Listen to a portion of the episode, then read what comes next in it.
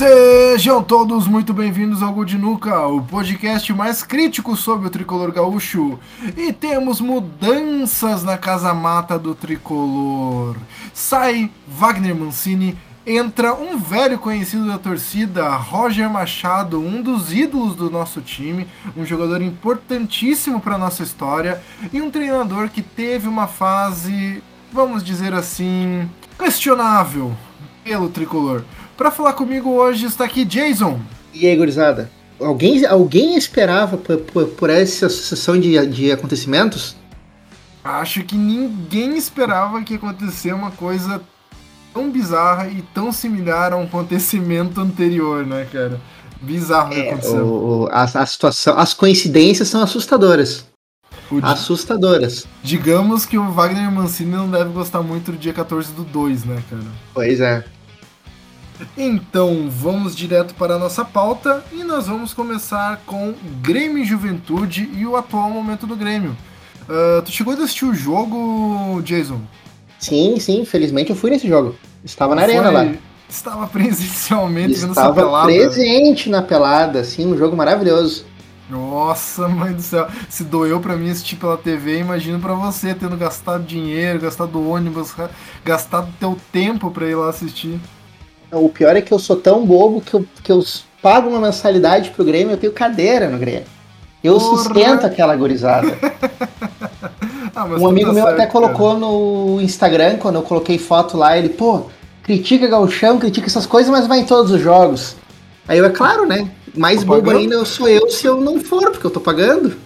Sim, se tu, não- se tu, não, tu pagar e não usar, né, cara, daí o bobo é tu, tá certo e mesmo, nem que seja pra xingar, pra passar raiva. É, é que é o que acontece, né? E foi uma raiva desgraçada nesse jogo, né, cara? A gente viu o mesmo Grêmio dos últimos, o quê? Seis meses, acho que mais ou menos isso que o Mancini tava, né? Então não mudou muito o time. O time do ano passado, titular pelo menos, né? Veio pra esse ano sendo a mesma merda, com o mesmo padrão de jogo, com a mesma tentativa de futebol. Cara, o time caiu, não mudou bosta nenhuma. A gente assiste o jogo contra o Juventude, a gente vê os mesmos erros sendo cometidos. Era agoniante, velho.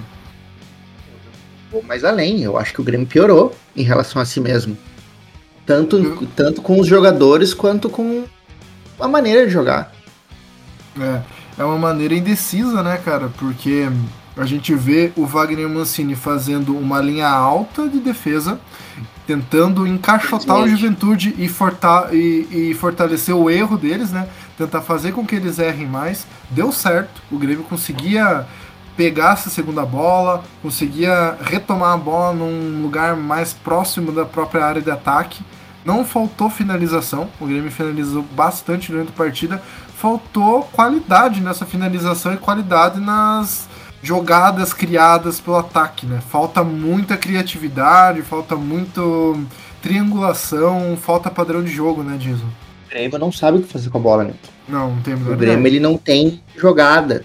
O Grêmio ele chega num ponto, em determinados momentos do jogo, tanto pelos dois lados, o Grêmio tenta jogar pelas pontas, só que ele não tem quem cruze, ele tenta vir pelo meio e não consegue tabelar, Não, sabe? Ele não- tenta contra-atacar e ele não, ele não tem velocidade no contra-ataque.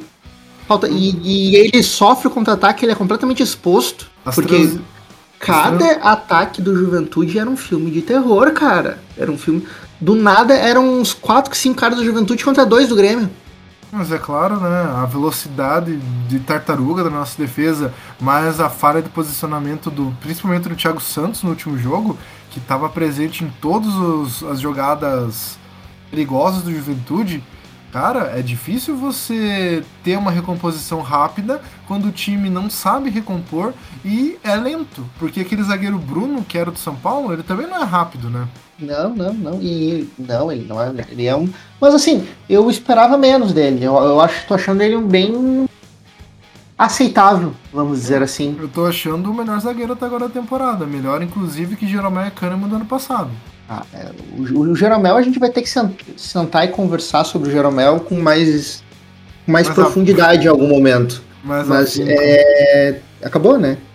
Não, não tem mais o que fazer ali, né? Eu acho Ele- que a, a despedida vai ser melancólica, né? É. Não, o, é impressionante como o Jeromel perdeu. Eu não sei se tem essa sensação também.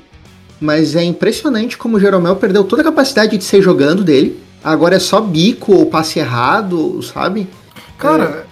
lembra que a gente falou, já tá falando isso faz dois anos, que é o paradoxo do jogador mais velho? Que ele tá bem e de repente, pá, bate a chave e acabou, cara. Sim. É sempre Sim. assim, cara. Eu, eu, eu tava conversando com um amigo meu Santista sobre isso, que aquele Carlos Sanches, que inclusive o Grêmio tentou contratar no passado, foi Sim. bem assim, cara. O cara tá um inútil, não consegue jogar nada. E tipo, ano passado era uma peça que entrava no jogo, conseguia dar uma, uma cadência e tal. Esse ano, zero, nada. Jeromel não foi tanto esse caso, foi uma coisa gradativa. Mas esse ano parece que bateu a chave e, e acabou de vez, né? E era esperado, né? Era, ah. era sempre questão de tempo.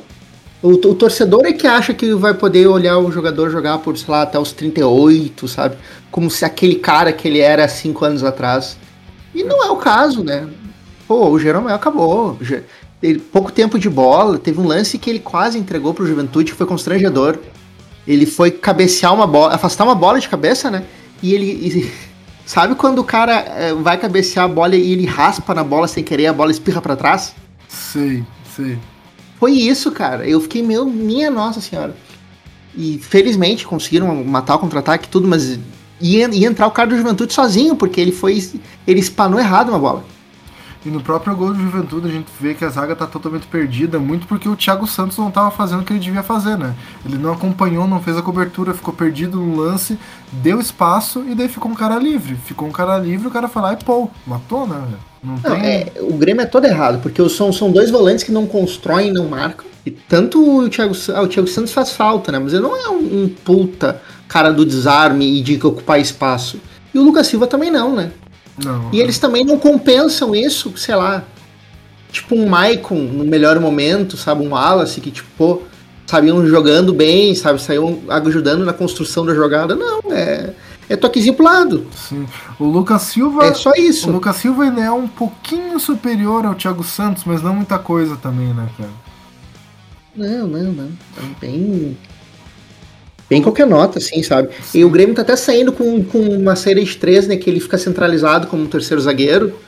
Mas. Cara, tu lembra daquele lance? Não é como se, tipo, ele tivesse muito bem, ele só, tipo, anda, vai para trás, busca a bola, anda um pouco pra frente e dá um passe de dois metros, um metro pro lado. Não vale o salário que ele ganha, né, cara? Ah, não, isso a gente nem vai entrar nesse, nessa questão. O Vasco contratou um volante que era do Havaí, pagou uma miséria, se não me engano, ele pagou 750 mil reais e o cara tá jogando uma bola do caralho. E é um piada de 26 anos. Então tem opção no mercado. Só ir atrás, né, velho? Seis anos não é mais piada no futebol, né? Mas é, ainda assim, uma comparada... melhor do que. Nem que o próprio Lucas Silva não é velho. Lucas, tem, Lucas Silva tem o quê? 28? Acho que tem 28, cara. Só tem futebol de velho mesmo. É. Mas, cara, o. Mas é que aí, Newton, a gente precisa de uma coisa que a gente não tem pra fazer esse tipo de contratação. Dinheiro. Direção. e dinheiro, porque segundo o Denis Abraão, o Grêmio tá quebrado.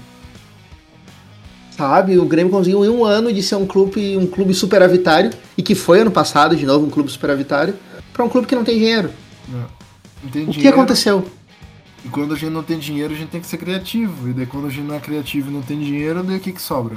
Nada. E resumiu a situação atual. Cara, eu lembro de um lance do jogo do Grêmio Juventude que o, o Breno chamou o Lucas Silva para cobrar um tiro de meta, tá ligado? Sim. Não, não teve sentido nenhum. E daí o Lucas Silva entregou a bola pro Juventude e daí o Grêmio teve que ir atrás e recuperar a posse de bola. Cara, é bizarro o que acontece, é bizarro, umas coisas assim que tipo você fica olhando e pensa, cara, só no Grêmio mesmo, não tem, não tem explicação. E não tem, não tem muito elogio para fazer pro time, né, cara? O time melhorou um pouco quando foi sacado o Thiago Santos, colocado o Vidiaçante, que não jogou bem, mas pelo menos ele dá uma mobilidade, o time do Juventude acaba ficando um pouco mais atento, e daí acaba abrindo espaço justamente porque ele se mexe mais, né? Então é inevitável. É, a qualidade do Vilhaçante é essa, né? Ele se movimenta. É, só. E, e ele, ele, não é nem brilhante com a bola nos pés, nem na marcação, nem em nada, assim, sabe? Eu não vejo um, algo de destaque dele. Ele só tenta participar do jogo. É, o que, é no, que no Grêmio hoje já é muita coisa. Já é muita coisa, bem isso daí. E daí o Nicolas também, que eu acho que é o destaque positivo da temporada até agora, né, cara? Um bom lateral é, Ele esquerdo. parece um lateral, né? Tornando o Grêmio com um lateral em oito disponíveis. aproximadamente. o Orejuela mostrando por que ele não deu certo no São Paulo, né? Um futebolzinho bem meia boca. É que o Orejuela eu já criticava ele aqui, né? Mas aí a gente vê nos últimos quatro anos ele foi destaque no, no Cruzeiro e caiu. bem isso aí. Foi o melhor momento dele. Ele... Porque no Grêmio ele já foi meia boca, assim. A gente ficava na dúvida entre ele e o Vitor Ferraz. A gente dizia, não, mas o Orejuela é melhor que o Vitor Ferraz. Mas também não era uma coisa de meu Deus do céu, sabe? Sim, nunca conquistou e a posição. E aí ele foi pro São Paulo, onde ele foi, acho que, terceiro reserva, né? Foi, jogou muito pouco na temporada, nenhum é. dos treinadores queria colocar ele. Então já mostra que. Pelo... Mas eu acho que pra Série B, cara, dá pra dar um. dá pra quebrar um galho, tá ligado? Dá pra quebrar um galho. Ainda mais que o Grêmio não tá pagando totalmente o salário dele, né? O São Paulo tá ajudando com uma parte, então dá pra, dá pra levar. Sim, sim. Com certeza. O, a gente não tem volante, né? O, later, o Nicolas parece ser um bom lateral esquerdo. O Diogo Barbosa, nem gauchão ele se garante. Não, Diogo, é surreal. Diogo é surreal Barbosa, isso, cara. Diogo Barbosa acabou pro futebol, cara. Aquilo ali. Cara, ele, ele teve uns dois lances que ele entregou a bola, assim, dando um passe, dominando a bola errada, entregando para que é um troço que Sim. é constrangedor. O assim. primeiro tempo dele. Não é nível profissional. Cara, o primeiro tempo dele foi catastrófico. Tudo que a, a bola, qualquer bola que ia lá pro lado dele acabava. E o pior é que isso daí puxa quem tá na parceria de ponta para baixo também, né? O Ferreira, que eu acho que é um bom jogador, mas tá faltando ser mais decisivo, né? Não tá conseguindo ter parceria ali do lado. Talvez se entrar o Nicolas, a gente vai ver uma parceria melhor, daí aumenta o nível do time. Mas Diogo Barbosa, se eu fosse treinador, eu botava na lista de transferência e emprestava, vendia, fazia qualquer coisa, cara. Mas gente. ficar no Grêmio não dá, cara. Porque recuperar o dinheiro a gente não vai conseguir, né? Porque o cara é ruim pra caralho e o Brasil inteiro tá vendo. Então era tentar diminuir as perdas mesmo e mandar ele pra puta que pariu. É, esse balão a gente tomou. Essa que é a verdade. E foi um balão, porque foi uma, uma grana alta e com aditivos, né? Exatamente, cara. O cara é. Esse balão a gente tomou. Bizarro, cara, a gente ter aceito isso daí. Foi desespero, né? Desespero que o Romildo queria contratar urgente alguém para competir com o Cortez para posição. Ele simplesmente pegou o primeiro que estava sendo oferecido, viu que era do Palmeiras e falou: "Não, vem para mim". Já foi ele, já tinha sido aquele, o Capixaba, lembra? Sim, inclusive viu o Capixaba foi. jogar esses dias ali pelo Fortaleza. Mesma merda, continua uma bosta, uma draga. Mas voltando pro time do Grêmio, né? Os volantes a gente já falou que são terríveis. O Benítez, cara, é, é, é, é assim, olha, é, eu não sei o que dizer desse cara. Cara, eu, eu. É surreal? Eu vejo da seguinte maneira. Tipo, beleza, ele tá voltando de lesão, mas só que ele vai sempre voltar de lesão enquanto ele estiver no Grêmio, porque ele sempre se lesiona. Então. Você tá lesionado, eu, conste. Eu acho que aquilo ali que a gente viu é o Benítez, tá ligado? É aquilo. Mas, por um lado, não é tão ruim. Só que é como se fosse um Jean-Pierre que habla, né, cara? Com severas restrições orçamentárias, né? É, bem isso daí, né, cara? Porque ele, ele até consegue achar um passezinho, assim, interessante. Tu vê que é um cara que até tem uma certa noção de futebol, mas é uns mundos abaixo do Jean-Pierre, tá ligado? Sim, é vergonhoso quando ele tenta fazer alguma coisa que tá acima do repertório dele e acaba fazendo uma atrapalhada, que nem aquela rosca que, que ele tentou. Meu Deus, cara. Ah, eu tava, eu assisti, eu assisti o jogo com meu pai, né? Meu pai e meus irmãos ele deu aquela furada, a torcida fez tipo. Uh, sabe? Só, só tipo. Deu aquele suspiro, sabe? Aí eu olhei pro lado, tava meu pai com as mãos na cabeça, assim, balançando. É, sabe? Cara. pura vergonha, porque aquilo foi surreal. Surreal mesmo. A parte boa é que daí o Campaz vai ter bastante jogo para jogar, né? Porque se o cara vive no DM, pelo menos o Campaz não, não, não é mais uma preocupação ficar encaixando ele. Porque os jogos que ele vai jogar encaixado provavelmente vão ser poucos, né? E o Diego o, Souza eu, eu... é um. tá sendo o Diego Souza de sempre, né? É, eu, eu assim, eu, eu, eu, a gente comentou por, por fora, no grupo, Eu achei que o Diego Souza ele fez uma partida ok. Assim, eu gostei das, das jogadas que ele trabalhou com o Janderson. Eu achei que o Janderson é um cara que ele tá, tá me surpreendendo positivamente. Sim, eu tô gostando. Talvez porque eu esperava muito pouco dele, né? Então, qualquer coisa que vier é lucro. Mas parece ser um cara rápido e que tenta jogada individual. É. Que é uma coisa que o Grêmio precisa. Não tinha, né? O Grêmio. É, é só o Ferreira que vai para cima com a bola dominada. O resto não não sai, não sai, tipo, parou na frente dele, é toquezinho pro lado. A... Todo o resto, todo o time do Grêmio é assim. Era o que o Alisson fazia, né? A bola parava lá, Sim. matava a jogada e voltava, distribuía. O Alisson não era um ponto, ele era um meio ofensivo pela direita, né, cara? E o Janderson, apesar de ser um jogador driblador que parte para cima e tenta fazer uma aquela quebra quebra do zagueiro, né? E ele é bom no drible, ele, ele é criativo, né, cara? Mas ele é muito ruim no chute e, e, e, é, e é, muito sem confiança para dar toque mortal, assim, aquele passe que rasga, sabe? Não é a praia dele. Cara, é assim, é, é um cara que veio para ser reserva, acredito eu. E que na chão ele tá pelo menos incomodando as defesas, sabe? É. Ele veio para ser o reserva Não... do Douglas Costa, né? É. Então tem que dar um tempo para ele. O Diego, voltando ao Diego Souza, eu acho que o Diego Souza, em comparação ao ano passado, ele perdeu um pouco de peso, ele tá com um pouco mais de mobilidade. Só que ele nunca vai conseguir jogar 90 minutos, sabe? Não. E não vai conseguir não vai. participar de uma linha alta de marcação, cara. Isso daí é. Não, fato. não, não. Diego, Diego Souza e marca para pressionar o zagueiro não existe. Diego Souza e Benítez não junto para pressionar a zaga não tem como, cara. Aí eu... Não, não, aí não tem ninguém. Aí não tem ninguém.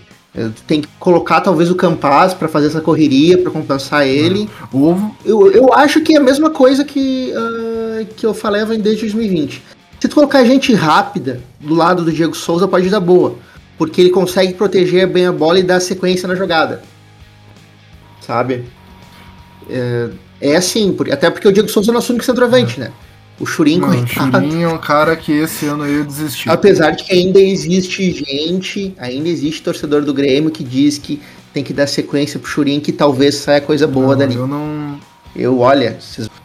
Ah, mas. Não, o Churin. Eu não vejo isso. Eu desisti do Churin, cara. Depois do, do último jogo que ele entrou ali como titular e, e também teve um jogo que ele entrou durante a partida. Cara, ele não apresenta nada de bom. Nem aquela combatividade que ele tinha mais. Parece que ele não tá mais afim mesmo tá lá só esperando uma proposta, né? E o São Lourenço fez uma proposta horrível pro Grêmio. E o Grêmio rejeitou porque queria que o Grêmio pagasse o salário inteiro e o cara só jogasse ali, daí fica complicado, né? E o Grêmio precisa se desfazer do Churin. Ah. E depois a gente vai entrar até na lista que o Roger fez de contratações, mas precisa urgente de um atacante também, cara. A gente precisaria de um atacante reserva para estar tá disputando posição com o Diego Souza. Porque o Elias, ele é bom, mas ele ainda é muito novo, não tem rodagem e vai ter as chances dele durante o ano, mas a gente sabe que o Grêmio, para colocar jogador jovem, é um triturador. Não, eu admito que eu não. Eu ainda tenho guardo algumas, tenho algumas dúvidas em relação ao, ao, ao Elias. Ele não me convenceu pelo que eu vi dele até agora. E já tem tempo isso. Eu também. Também não, não acho que ele tem muito potencial. Mas ele tem estrela e ele sabe guardar gol, né? O Ricardinho começou assim. Com certeza. Ele sabia onde tá, ele sabia guardar gol. Foi lá pro Marítimo e tá com 16 jogos e fez um gol. Pelo que eu vi até agora. Então. Tenha, lembra? Se o cara não conseguiu jogar bem no Marítimo lá em Portugal, daí eu acho que talvez o cara não tenha futebol mesmo. Ernil, tu lembra que ele, acho que foi na estreia que ele fez, ele entrou e fez o gol e a torcida do Grêmio. Vocês viram? O Grêmio não tinha que ter liberado, esse cara vai estourar. E parou pra aí, é, né? Mas fui, eu também tava nessa brincadeira aí, eu também fiquei puto com o jeito que ele saiu, porque a gente já tem histórico de, de liberar cara por barbada e o cara acabar dando certo. Mas o Ricardinho é um, não é um desses casos pelo jeito, né, cara? E o Elias. A... Tem uma história esquisita, né? Porque o Ricardinho, meio que ele, se eu não me engano, ele foi dispensado do São Paulo, é. de, aquele meio de graça pro Grêmio, porque foi dispensado do São Paulo. Foi. Mas ele... Só que ele chegou aqui e começou a meter muito gol no, no Brasil de Aspirantes, né? Sim.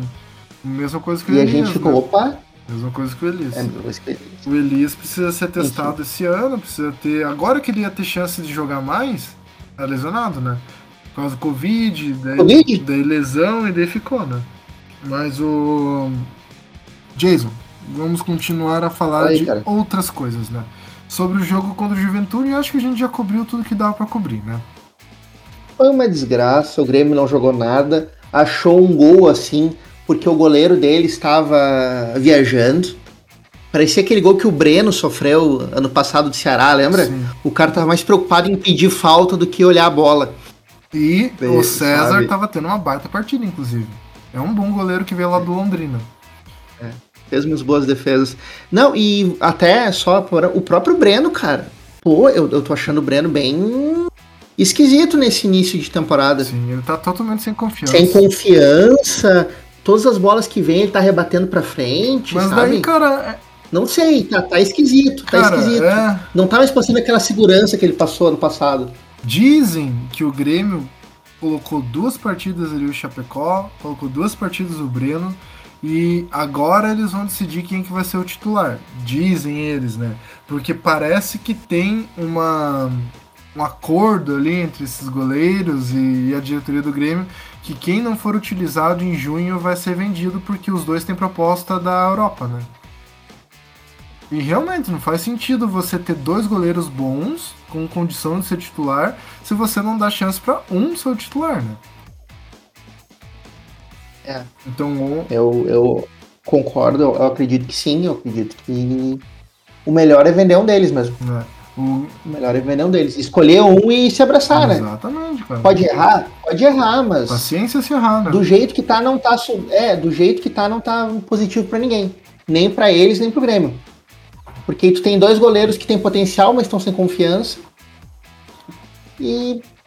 E aí? É, a gente sempre. É melhor então tu escolhe um, divide o outro, ah, o outro estourou e o que a gente ficou não deu certo. Bem, eu, eu, eu, a minha opinião, eu honestamente não divido os dois, não, não diferencio os dois. Pra mim os dois têm o mesmo Eu nível. também acho, cara. São. Às vezes um tá melhor, às vezes o outro tá melhor, mas às vezes um fa- tem falhas bobas, às vezes o outro tem falhas bobas. Eu não diferencio assim os E dois. tem um potencial. Em qualidade. Eles têm um potencial alto, cara.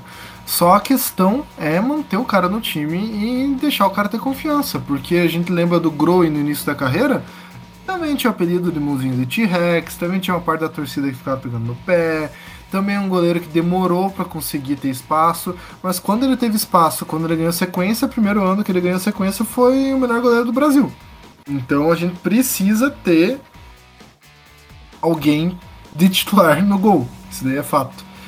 E sobre o jogo de juventude, a impressão que ficou da diretoria do Grêmio nos bastidores e também da torcida é que o Grêmio não tinha evolução. Não tinha evolução. Mas, pós-jogo do Juventude, não havia nenhuma conversa de demissão de Wagner Mancini. Dizem os jornalistas mais informados do Rio Grande que não havia movimentação, que era até uma piada. Falava, ah não, da onde que a gente vai demitir? Só que o Grêmio, sempre surpreendendo com a firmeza de suas posições, no dia seguinte, pela manhã, Romildo acordou de cu virado e resolveu cortar cabeças. Falou que o Wagner Mancini não estava apto a ser treinador do Grêmio. Pelo jeito, todo o conselho administrativo concordava. Denis Abraão era a voz única tentando defender Wagner Mancini. Até que Denis Abraão cansou e falou: então tá, eu demito, foda-se, vão embora. E ligou pro Mancini, comunicou a demissão. E como um Barta chinelão que ele é, primeira coisa que ele fez foi pegar o telefone, ligar para uma rádio, dar entrevista numa Isso foi rádio, surreal. como se o, Isso foi surreal. como se o Grêmio fosse um. Isso é até é até Claro antiético, que é, talvez, gente claro que é. É, é absurdo, o Grêmio é um time de bolicho, assim, é uma coisa, é um, um clube amador. Nenhum dirigente faz isso, cara. É, é protocolar, é a mesma coisa que a gente olhar pra porra da situação da nossa política externa do Brasil. Cara, tem coisas que são protocolo. Você tem que seguir uma linha de pensamento para ser considerado profissional. E não tá nesse protocolo ligar para uma rádio para trocar uma ideia e falar casualmente que você demitiu a porra do treinador do teu time. Não existe isso. Você tem que pelo menos esperar o time fazer uma comunicação, uma comunicação oficial, chamar uma coletiva de imprensa pelo meio do próprio Grêmio, sentar todo mundo lá, conversa e daí quer perguntar? Pergunta. Mas ligar, cara, isso aí pra mim é, é um, um absurdo, uma vergonha, cara. Ter que dar media training pra um bando de velho. Puta que pariu, cara. E assim, né? A gente também não é, a gente também não é ingênuo, né? Nós somos ingênuos. O vazamento acontece, faz parte do jogo, né? Mas o cara em on pegar o telefone e ligar para a rádio é um troço no mínimo, no mínimo questionável. Não, é absurdo, cara. E daí, Mancini demitido, tchau e benção. Só que a impressão que se tem dos bastidores é que Roger Machado não foi o primeiro nome. O primeiro nome foi Renato Portaluppi. Tentaram Renato Portaluppi e a resposta, pelo jeito, foi um não na hora. O Conselho Administrativo queria Renato, não conseguiram, foram atrás do Roger. Roger Machado agora com mais tempo para trabalhar, aceitou. Sobre a demissão do Mancini, tu tem alguma coisa a acrescentar além de que foi um completo absurdo e uma falta de planejamento, cara, ridícula, onde o Grêmio enfiou no rabo todo o a pré-temporada que diz que fez? Eu acho que o Mancini ele ia cair eventualmente. Eventualmente o Mancini ia cair, o Mancini não ia. Acho muito difícil que ele começasse o brasileiro com o Grêmio pelo andamento. Ele ia cair, a gente pode sempre questionar, então, ah, talvez melhor cair agora do que mais para frente. É um argumento válido, creio eu. Mas, sei lá, fazer toda a pré-temporada, sai gente, entra gente, e para isso, não sei, cara, bola, bola extremamente fora da direção em tudo, assim. O, erro, o erro a gente volta que não tinha que ter mantido ele. Eu acho que isso aí é quase unanimidade por aí. Exato. Não tinha que ter mantido ele. Bateram o pé e manteram para demitir no primeira turbulência. É, olha, lamentável. Quanto ao Renato, que bom que não veio. Ótimo, né, cara? Que bom que não veio. Não é o momento para Renato voltar pro Grêmio. Talvez não seja nunca mais. Né? Mas eu acredito que eventualmente ele vai voltar por, por N motivos. Mas, cara, não é o momento e não sei se realmente rolou uma proposta atrás dele. Não sei, não sei, porque eu acredito que. Também não sei se ele ia querer voltar agora. Não sei. Eu acho sei. que não. Talvez que... a gente só saiba disso mais pra eu frente. Acho não tinha... Mas eu acho que. Bom, pode eu falar, acho que não tinha falar. clima para ele voltar. Houve, de certo, alguma conversa informal. Não, não houve proposta formal de forma alguma. Mas era a intenção, né, cara? A gente sabe o quanto que o Romildo é apaixonado pelo Renato, né, cara? E ele não ia demitir o Mancini assim, desse jeito, se ele não tivesse já alguma conversação com o treinador. E a gente sabe que o Roger, apesar deles terem uma relação boa, não é a primeira carta nunca do Grêmio, né? Eu, eu suspeito, e é suspeita, é es- pura especulação, tá, gente? A gente não. Nós não temos nenhuma informação interna, né? Mas eu suspeito que sim, o, já rolou, talvez na noite do domingo mesmo, aquela, aquela ligação tanto pro Roger quanto pro Renato e talvez algum outro terceiro nome pra sondar, tipo, tá. Você vem aí amanhã pra, pra assinar e jogar? Tipo, amanhã. Eu- cara, é, não, porque foi isso, né? Quando o Mancini caiu, o Roger já tava certo. Exatamente. Com certeza. Não só o com Roger, como a certeza. comissão técnica inteira, né? Como a comissão e técnica inteira. Inclusive, ah, a gente, não, vamos terminar o assunto do Mancini e depois a gente fala mais sobre comissão técnica. Encerrar o Mancini, cara, eu acho que uma coisa que ajudou, ou no mínimo não contribuiu, é o fato que o Mancini tem uma personalidade muito passiva. Ele aceita as situações, ele é um treinador bem monótono, assim. Ele não é um cara muito emocional, ele não transmite uma garra para os jogadores na pré-eleição e nem durante o jogo.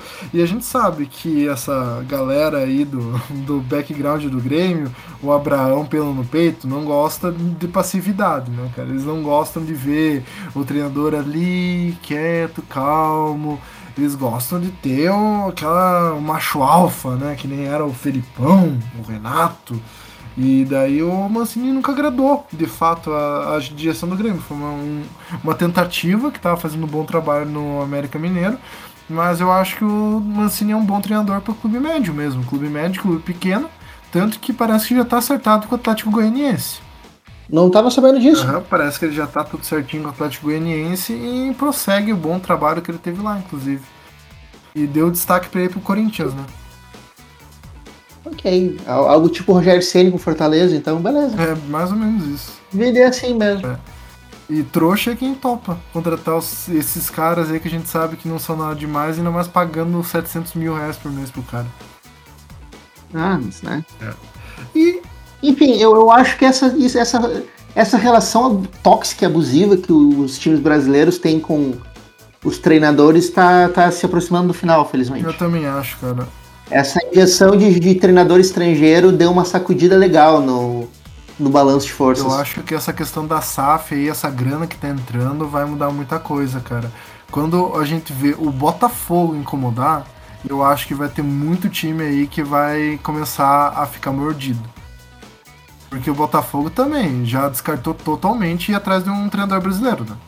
A primeira coisa que o Textor falou lá, ele falou: não vamos atrás um nome brasileiro, vamos tirar todos os patrocínios da camisa. Ele pagou a multa dos patrocinadores, vai deixar um uniforme limpo, lindo inclusive, vai ser uma puta camisa bonita, né? Porque a camisa do Botafogo é linda, e vai atrás um nome europeu para assumir o Botafogo e começa a injeção de dinheiro. Daí começa no Botafogo, daí vai pro Vasco, que já tá com conversa com o Abramovich. Parece que o cara vem pro Brasil para decidir por um clube. Inclusive, não descartaria até o Grêmio por essa questão da SAF. Agora. E daí daqui uns dias é o esporte, Fortaleza, e vai começando a se tornar uma competição cada vez mais acirrada. E esses nomes vão ser soterrados, inevitavelmente, cara, porque ninguém vai botar o dinheiro grande na mão do treinador chinelão.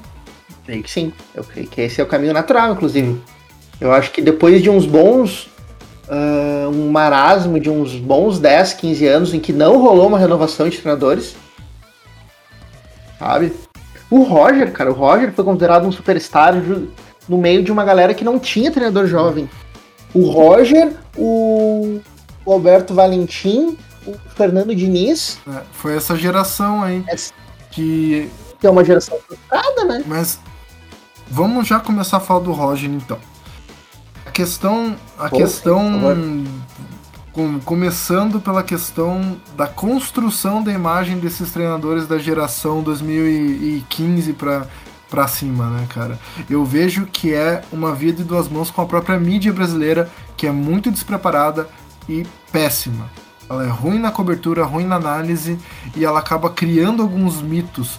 E isso não é bom nem pro treinador, tá ligado? Ela cria algumas coisas ali, uns construtos mentais, e como os clubes brasileiros são mal dirigidos, a galera acredita. E daí você coloca o Diniz como um treinador fora de série, o Roger, o Valentim, tanto que o Valentim foi campeão com o Atlético Paranaense, né, cara? Sem ter treinado, acho que treinou dois jogos antes de ser campeão, né, cara? Ganhou no automático ali. E, cara, você cria umas imagens assim que não existem. E isso rende para eles financeiramente, rende bons trabalhos, mas claramente não rendeu maturidade esportiva, cara, porque você não vê evolução nesses treinadores. E sobre a contratação do Roger, pra gente começar tudo bem certinho, daí depois a gente discute a pessoa Roger Machado. Roger Machado veio para o Grêmio com uma comissão técnica formada, com nomes que já estiveram no Grêmio outras vezes, como Paulo Paixão, como James Freitas, como um outro fisioterapeuta. Então ele vem com uma comissão técnica fixa. Também tem um analista de dados que vai vir. E o Paulo Paixão não vai assumir um cargo na parte de saúde do Grêmio. Isso aí já foi falado. Ele também não vai assumir o cargo de coordenação técnica, como o Abraão tinha falado, que o Abraão cometeu uma gafe, para variar um pouco. Uh, ele vai assumir um cargo como se fosse um, um coordenador técnico, mas não vai estar no nome dele. No lerite dele não vai ser coordenador técnico, mas é o que ele vai ser. Um coordenador de corporação física? coordenador de corporação física, mas ele vai fazer um entremeio entre medicina, nutrição e o Roger, entendeu? Ele vai dar os relatos e também fala-se muito sobre a presença do Paulo Paixão no vestiário, para tentar cortar a patotinha, para tentar fazer com que a galera se submeta ao Roger, saca? Honestamente, não. Porque não faz o menor sentido. É. Seria como se o, fosse o que a galera imaginava que era o Espinosa no, no trabalho do Renato, que na verdade era um, só um fantasma ali no Grêmio que não tinha muito. Bebendo. É, não tinha muita utilidade, né, cara? Mas o. Mas assim, voltando, tá? É, essa questão do, do, do paixão eu acho extremamente problemática. Por quê? Porque é um cara com um currículo, ele tem um grande currículo no futebol brasileiro e até internacional. Ele é um cara com nome, ele é um cara com hierarquia, né? E tu deixar um cara desses sem uma função definida e mais numa função de, em tese, gerenciamento, onde ele vai se bater em linhas meio nubladas com outras pessoas, eu acho que isso não é nem um pouco positivo. É, eu concordo contigo. Eu acho que para ele não, para ele não começar a se bicar com o Everson Pimentel, por exemplo, é, cara, é questão de, de dias. Porque aí o Everson Pimentel faz o trabalho de um jeito, ele vai olhar, vai olhar os, vai olhar os planilhas, vai olhar o trabalho, vai, vai não vai gostar disso, daquilo e vai falar e aí vai gerar um atrito, e aí o Harrison Pimentel é subordinado dele, só que até. Ontem não era. Três dias atrás ele não era, não tinha ninguém acima dele, só o treinador. E olha o, o futebol que o futebol brasileiro já lida muito com ego, gente. É. Trazer figuras de, de gestão para cima dessa gente, muitas vezes competindo com elas, não é positivo. Eu, eu lembro do próprio Espinosa que saiu sem a gente saber o que, que fazia e que na realidade não fazia nada. Mas eu lembro também do caso do Fernandão no Inter, lembra? Que era coordenador técnico e demitiu o treinador e virou ele treinador. Sim, lembra? lembro. Lembra? Aconteceu algo parecido com o Paulo Autori no, no Atlético Paranaense esses dias, não, esses tempos, não foi? Sim, o Paulo Autori é o coordenador técnico lá. Ele é uma, como se fosse o, o chefe do treinador lá no Atlético Paranaense, né? Sabe? É, eu não sei, cara. Eu acho que o futebol brasileiro, infelizmente, ele não é maduro bastante para lidar com esses caras. Não. Ou acaba virando um Marcelo Oliveira que não faz nada e só ganha salário, ou, sei lá, acaba gerando um atrito interno num ambiente que já é volátil. Não sei, eu não vejo com bons olhos essa chegada dele. E, e com, por favor, com todo respeito ao Paulo Paixão, que é um cara extremamente vencedor, sabe? É um cara que tem realmente o um currículo, ele já tem serviços prestados para o Grêmio muito bons. Mas, por exemplo, a última passagem dele era ele de coordenador da preparação física e o filho dele de preparador físico. E aí gerou, gerou um burburinho muito grande, porque quem, que, que ele fazia, quem que fazia o quê, sabe? Sem contar que a gente tem que lembrar da última passagem dele pelo Inter, né? Que ele foi demitido com o vazamento lá do, do áudio do WhatsApp que ele não tava falando nada errado, que ele tava falando uma opinião pessoal dele para um amigo, cara. E a opinião não estava errada, eu não creio que tinha nada demais, mas causou um mal-estar com as lideranças do time colorado e ele foi demitido no outro dia, né? Sim, eu lembro disso. Então são coisas assim que se ele já estava insatisfeito com o Inter, que por incrível que pareça hoje está mais organizado que o Grêmio, imagina quando ele começar a ver as coisas aqui. Pô, nós estamos fodidos. Ele vai ficar maluco. Se ele já tava puto antes, ele vai ficar maluco, cara. Pois é, e sobre o paixão, uh, mais alguma coisa pra adicionar, Jason? Acho que não, cara. Eu acho que não. Eu acho que o paixão é isso. De novo a gente repete que o respeito que a gente tem pela figura, mas já um homem de uns 70 anos, sabe, também, a gente acaba indo de novo no mesmo erro do Filipão, que é olhar pro passado e tentando achar uma resposta, sabe? Um pensamento mágico que se deu certo há 20 anos atrás, 30 anos atrás, vai dar certo de novo. Sim. E sem contar que o Grêmio, semana passada, contratou já um coordenador de fisioterapia, que eles tinham demitido em 2018, inclusive, que era só fisioterapeuta e voltou agora como coordenador de fisioterapia. Então entra naquela de muito cacique para pouca tribo, né, cara? É, gente, essa, é salário muito alto, é um ambiente extremamente competitivo. É, assim, eu entendo que na Europa que existe uma outra cultura, existe um, um outro, uma outra relação interna. É, é, comum, é comum tu ter preparador, tu ter coordenador técnico, tu ter, sabe, todas as figuras de gestão que são ligadas diretamente à direção e não são treinador, não são exatamente contratados. Mas, de novo, é outra cultura, com é. outro pensamento.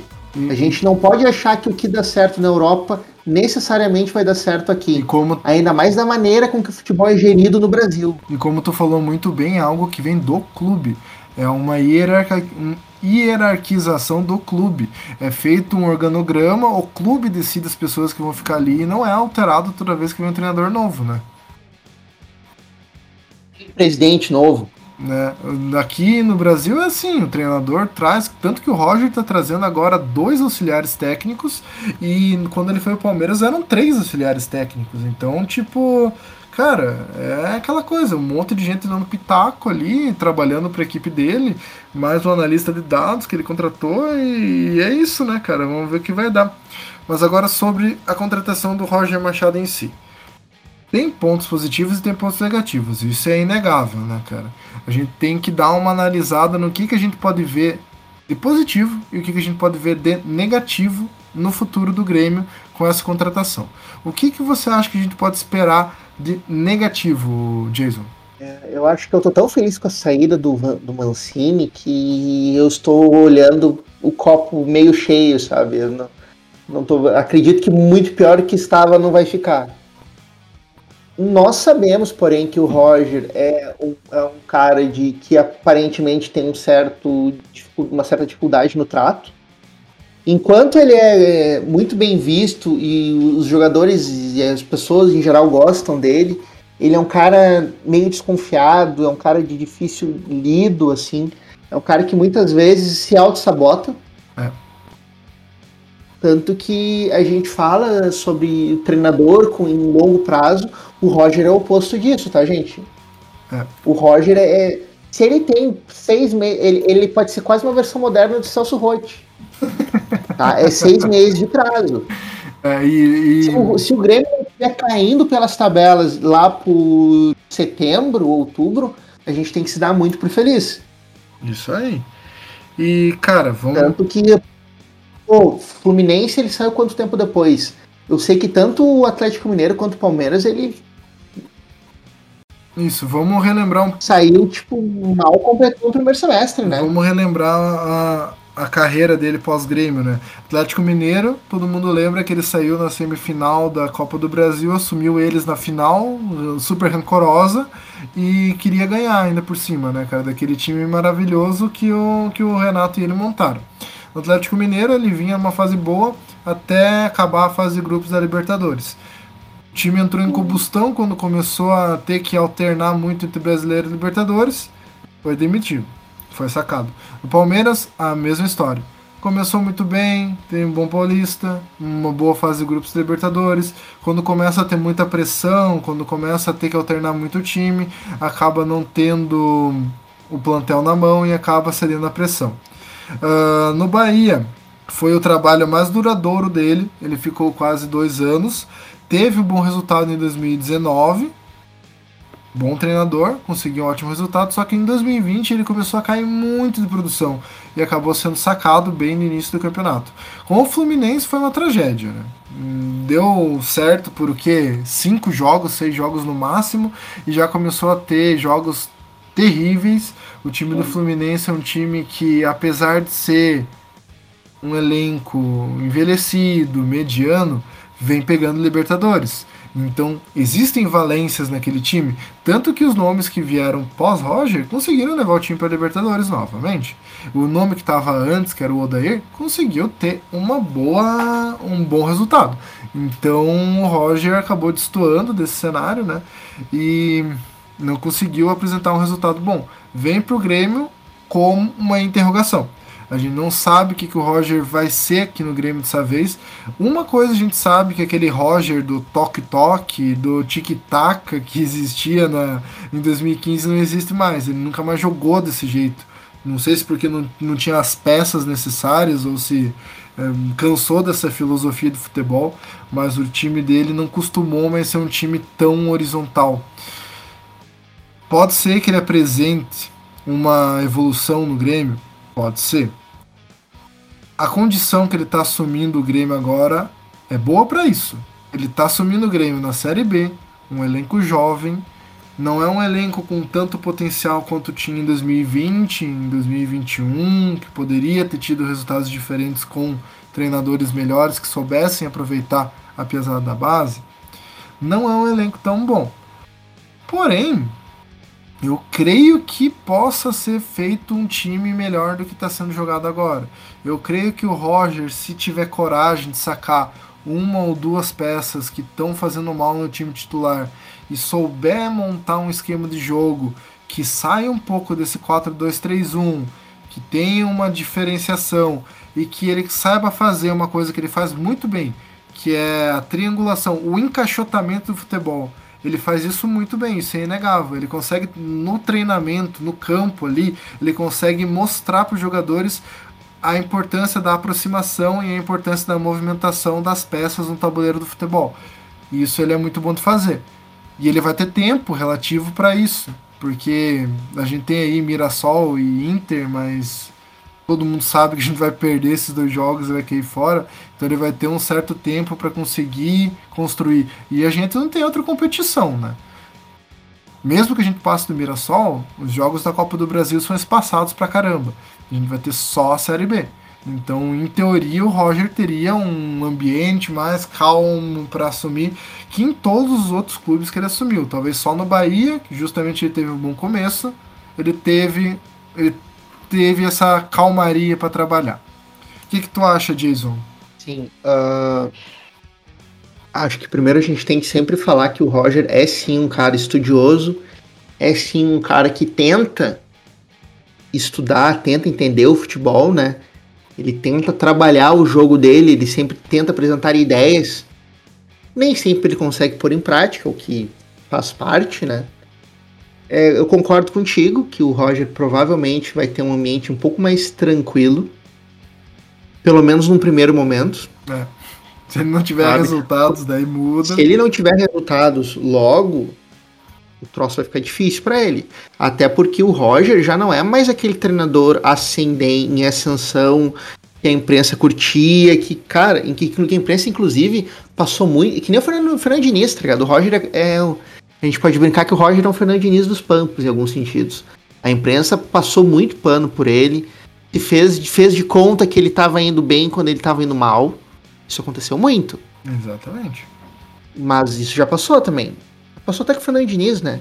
É. A galera já viu que não, não, sabe? Não foi, não, né? não, não, não, deu resultado, não, não é, não é esse cara que a gente imaginou que ia ser sabe? Então ele chega aqui como um treinador em, em decadente, podemos dizer assim, sabe? Com, com trabalhos questionáveis e tem que se provar, cara. E se ele não, não conseguir se provar, se começar a série, se perder gauchão, se começar a série B, uh, sabe, né, com um início meio vacilante, cai.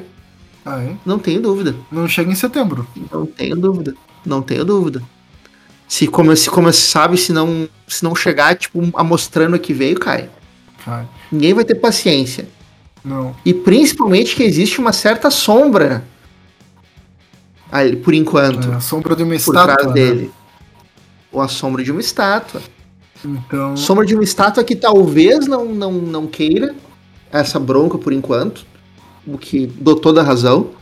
Não querer essa bronca mas que eventualmente comparações vão ser feitas. Hum, sempre são, né? E muita gente no Grêmio, muita gente na torcida do Grêmio tem uma imagem romântica do Roger. Se apegaram aos, sei lá, três, quatro primeiros meses dele em 2015, que ele de fato foi muito bem, e esquecem que rolar, rolou quase um ano de um Grêmio mediano para baixo. Com o mesmo treinador. Exatamente, cara. Sabe? A gente até pode depois fazer um programa mais detalhado sobre a, a última passagem de Roger no Grêmio. Mas, gente, não foi uma passagem positiva em nenhum aspecto, tá? Ele, algumas coisas boas aconteceram, algumas coisas boas o próprio Renato aproveitou, mas é muito menos do que vocês imaginam. Muito menos. É. Ah, mas eu vi um vídeo falando que o time era quase o mesmo. O time de 2015 ainda está no momento sim. O time que o Roger saiu em 2016 era um time que já jogava com um 4-3-3, com. Não sei se tu lembra, Newton. Era um 4-3-3 com três volantes, lembra? Centroavante fixo que não era o Luan uh, o Everton e o Pedro Rocha nas pontas. Era horrível, cara, era horrível. Era um time. Era, era, era, um time, era um time torto que não funcionava, lembra? Era um time que tomava um gol, era, tomava gol de bola parada quase todos os jogos. Era, era assustador. Insistência nessa marcação. Era assustador, era um time muito exposto. Insistência na marcação por zona, na bola parada, insistência em Negueba, Fred, é. aquele William meio-campo. Então, cara, são, são coisas que ele cometeu. Gafes que ele cometeu que na época a gente dizia que era por ser um treinador muito jovem, né? Mas agora já não é mais treinador jovem. Então, cabe a ele se provar. A parte boa é essa, né? Que ele tem suas valências, ele tem suas partes boas, mas, na minha opinião, é uma possibilidade arriscada. A gente tá jogando com a sorte do Grêmio aí na Série B, porque nada garante que o Roger é um treinador bom. Só que ao mesmo tempo, quem viria assumir o Grêmio na Série B melhor do que o Roger, né? Melhor que o Roger?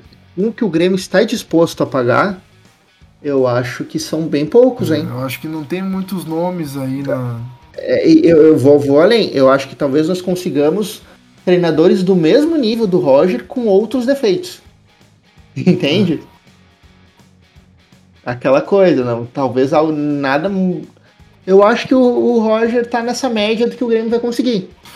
Agora tem que ver se vai rolar uma sinergia com o elenco, com a direção, sabe? É, talvez por ser um elenco que tá se formando ainda, ele consiga fisgar a galera, né? Vamos ver, vamos ver. Tem a questão dos dois jogadores que o Mancini pediu, o Nicolas e o Janderson, né? A gente nunca sabe se o cara vai querer aproveitar ou não vai querer aproveitar.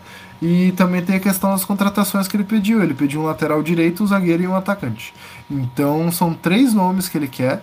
O Grêmio não, não vejo o Grêmio se movimentando no mercado para ir atrás desses jogadores, porque claramente não tem capacidade intelectual para ir atrás de jogadores, sabe? Uh, depender do Roger para indicação também é, é difícil, porque as contratações dele em todos os clubes assim são meio meio merda, né? Algumas acertam, outras erram, a maioria erra.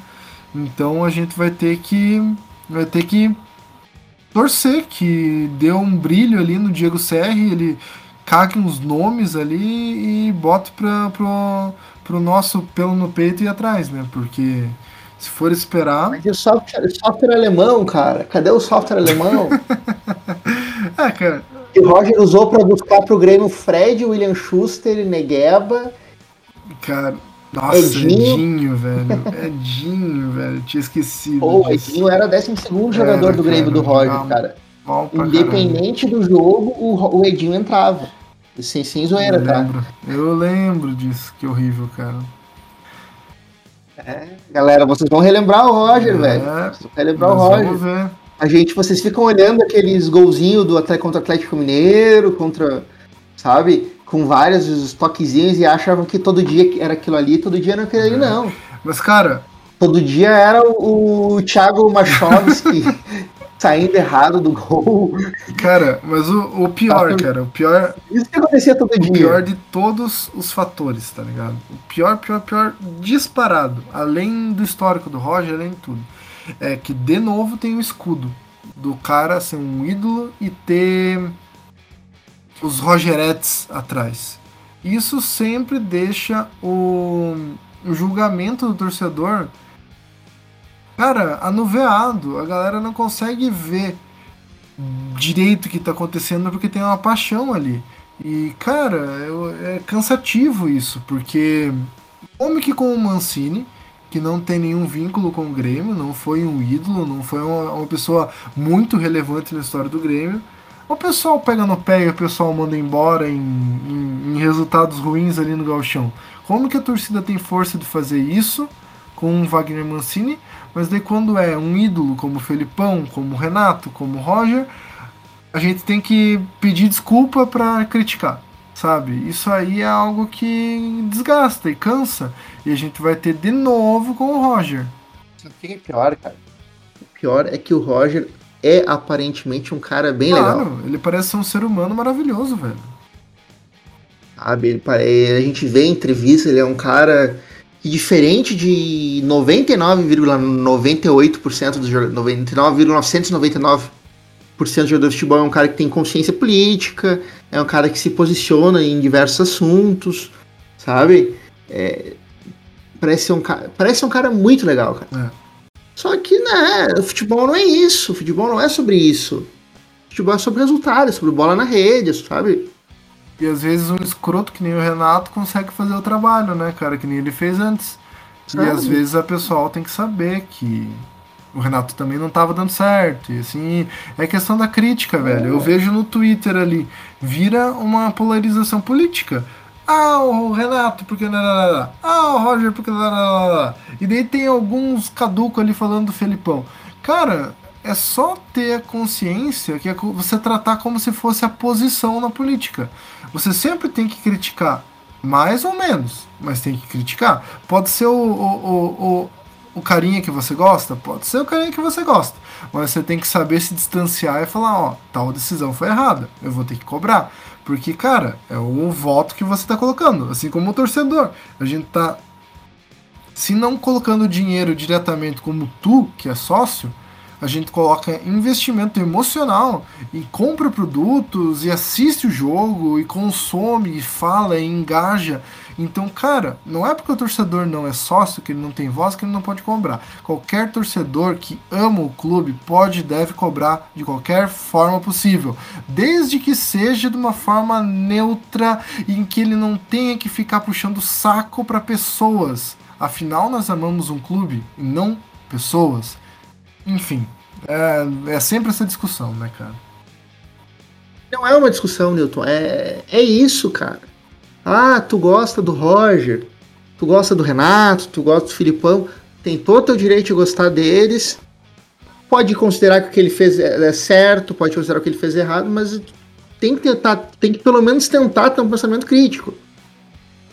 Eu gosto do. Eu gosto do Filipão. Acho que é um cara super importante na história do Grêmio, mas eu fui o primeiro a dizer que não estava dando certo. Exatamente. Eu, eu, eu, gosto pra caralho do Renato, achei ele um cara legal, achei ele um cara que, ape- apesar dos pesares, um cara legal, um cara consciente, mas porra, não tava dando certo mais desde pelo menos 2019. Não tava fluindo. Tinha que tirar. Sabe? E a torcida do Grêmio não, não, não, ace- não supera. O que me irrita no gremista é que o gremista vive no passado e não supera as coisas. Eu acho que pelo menos essa vinda do Roger vai fazer com que a galera supere o Roger de 2015. Ou não. Sabe? Ou não, né, cara? Sabe? Porque, tipo, gente, é, 2015 fazem sete anos já, quase. Seis anos. Vocês ainda estão olhando os mesmos lances de, de, de gol e dizendo que isso é, É o futebol. distanciamento do tempo, né, cara? Para algumas pessoas pode ser bom porque cria um pensamento crítico, para outras pessoas pode ser ruim porque cria mitos, né? Cria fantasias, memórias falsas. Mas enfim, Jason, mais alguma coisa para adicionar no questão do Roger? Já vamos encaminhando para o fim do podcast. Não, eu acho que só fica, né? O... Nós falamos bastante, nós criticamos o Roger bastante, diversos elementos dessa contratação, mas re- resumindo tudo, eu acho que é, é dentro das possibilidades do Grêmio, é uma contratação bem aceitável. E, gente, é- agora é torcer para dar certo. Agora não tem muito mais torcer para dar errado, não, tem- tem, É, tempo para isso e nem saco para isso. Agora é, é esperar que realmente o Roger esteja nos seus melhores dias e consiga fazer a gente ter uma pontuação suficiente para voltar à Série A, pelo menos, né? E assim, existe material humano. O Grêmio tem material humano para para jogar bem mais, bem mais do que está jogando hoje. Bem mais mesmo, É, sabe? É- meu, é mudar duas, três peças, e muito, o Grêmio já fica um time bem competitivo, ainda mais pra Série B. E se contratar uma peça ou outra, como o Roger pediu, melhora mais ainda, né, cara? Ele vai conseguir agregar e vai conseguir colocar um estilo de jogo dele, né? Só que precisa ter esse treinador que consiga dar uma luz e tenha coragem para alterar um pouco o time, né? Que não dá para acreditar que a gente caiu para a Série B e tá com o mesmo time base. Né? Porque aí já foi Wanderson, já foi Douglas Costa, é, sabe? Piorado. O Grêmio diminuiu em relação a ele mesmo. É, é louco quando pensar isso, não se reforçou. É bem louco pensar isso. Mas enfim, tudo de bom pro Roger a melhor sorte para ele. Que tudo dê certo, porque a gente já tá cansado de ver as coisas dar errado no Grêmio. E vamos torcer, vamos esperar que o Grêmio encontre um bom caminho, que tenha paciência também, que a torcida saiba entender que tem duas partidas importantíssimas, uma seguida da outra e não tem tempo para treinar.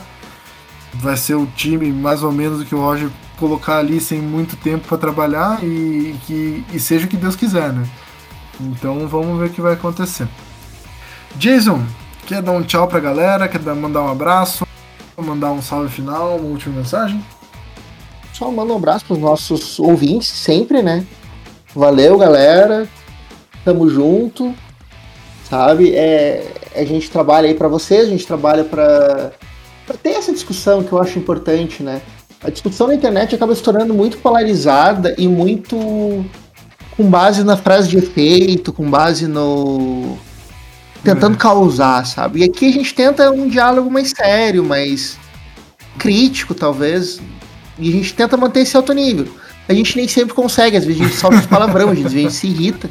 Faz parte. Mas né, a gente tenta. O Grêmio, o Grêmio, o Grêmio estressa. O Grêmio estressa. O Grêmio estressa, mas a gente tenta, tá, galera? Então, obrigado aí pela, pela audiência de sempre. Valeu. E se você tá escutando a gente, gosta, manda ali pra, pro teu primo, pro teu amigo, pro teu cachorro. Dá. Espalhem o gospel do Gold Nuka que, que quanto mais audiência tiver, melhor, empolga a gente e tal. A gente faz por amor, né, cara? A gente faz porque a gente gosta de estar aqui fazendo com vocês, não ganha nada com isso. Então, se vocês gostarem, se vocês curtirem, mandem aí pra todo mundo. E é isso, né? Um grande abraço, valeu e até mais. Tchau, tchau.